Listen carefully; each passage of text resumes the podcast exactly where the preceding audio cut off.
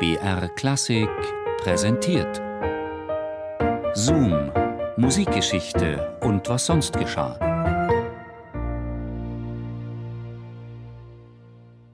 Wir schreiben das Jahr 1925. Der Dirigent Walter Damrosch hat gerade die erste Symphonie von Aaron Copland zur Uraufführung gebracht und kann nicht an sich halten. Er dreht sich zum Publikum um und sagt folgenden Satz. Meine Damen und Herren, sicherlich werden Sie mir zustimmen, wenn ich sage, dass ein junger Mann, der mit 25 Jahren so eine Symphonie schreiben kann, in fünf Jahren bereit ist, einen Mord zu begehen.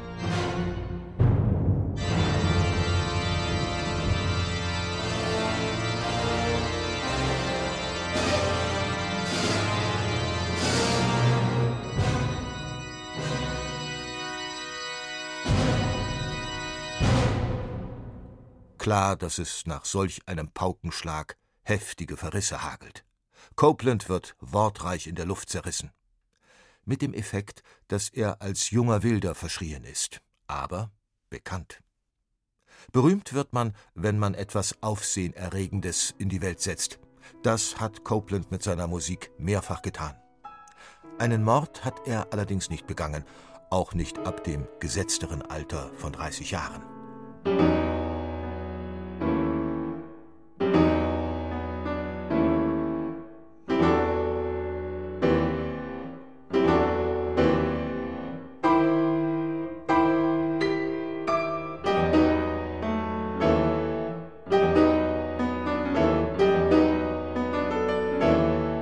Hart wie Nägel, konstatiert Leonard Bernstein über die Piano Variations von Copeland.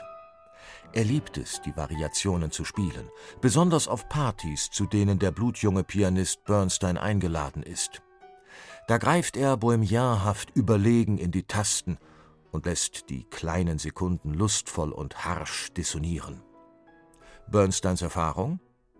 Sobald ich mich ans Klavier setzte und sie zu spielen begann, konnte ich mich darauf verlassen, jeden Raum in Boston innerhalb von zwei Minuten leer zu fegen.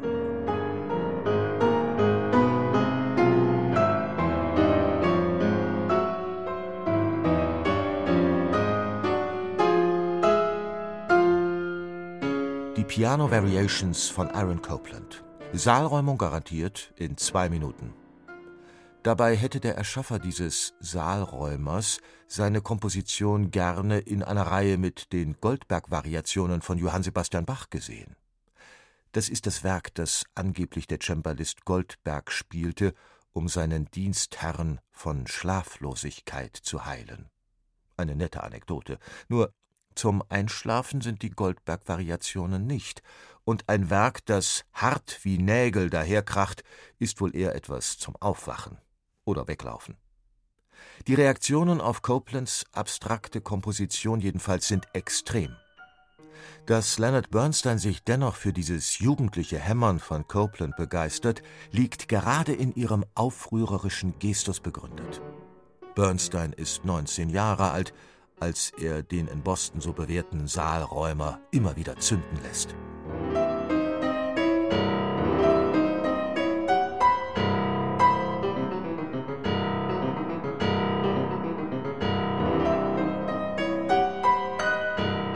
Bald darauf reist der Harvard-Student Bernstein nach New York, um mit seiner Bekannten Muriel einen avantgardistischen Tanzabend zu besuchen. Bernstein erinnert sich, rechts neben mir saß jemand, den ich nicht kannte, ein seltsam aussehender Mann in den Dreißigern. Eine Brille saß ihm auf der großen Hakennase, und mit einem Mund voller strahlender weißer Zähne grinste er Muriel breit an. Sie beugte sich quer zu ihm hinüber, begrüßte ihn und machte uns bekannt. Aaron Copland, Leonard Bernstein. Ich fiel fast vom Balkon.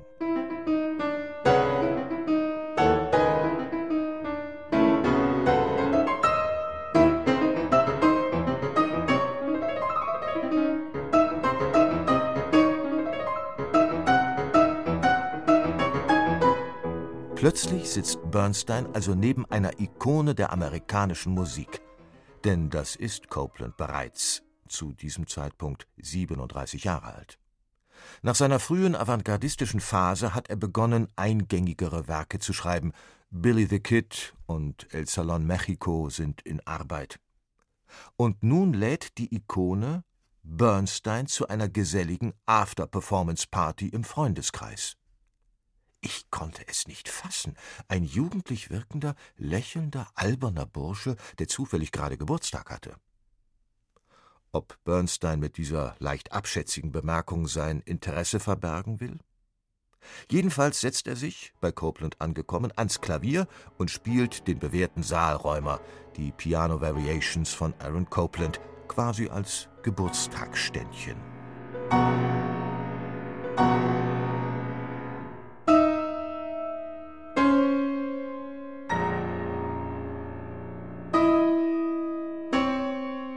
Doch diesmal bleiben alle da.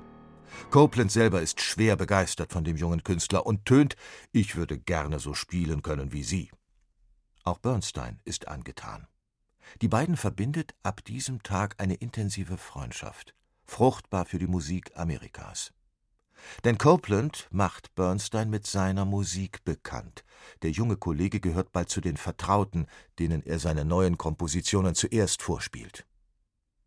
Leonard Bernstein ist damals noch Student. Sein Lehrer, der Dirigent Sergei Kossewitsky, ermuntert ihn, Copelands Werke einzustudieren. Kossewitsky selbst hatte schon als Leiter des Boston Symphony Orchestras manche Copeland-Uraufführung geleitet, ohne gleich von Mord zu sprechen. Durch die charismatische Dirigentenpersönlichkeit Leonard Bernstein wird Copeland noch mal mehr ins Bewusstsein der Öffentlichkeit gerückt und zum Vater der amerikanischen Musik.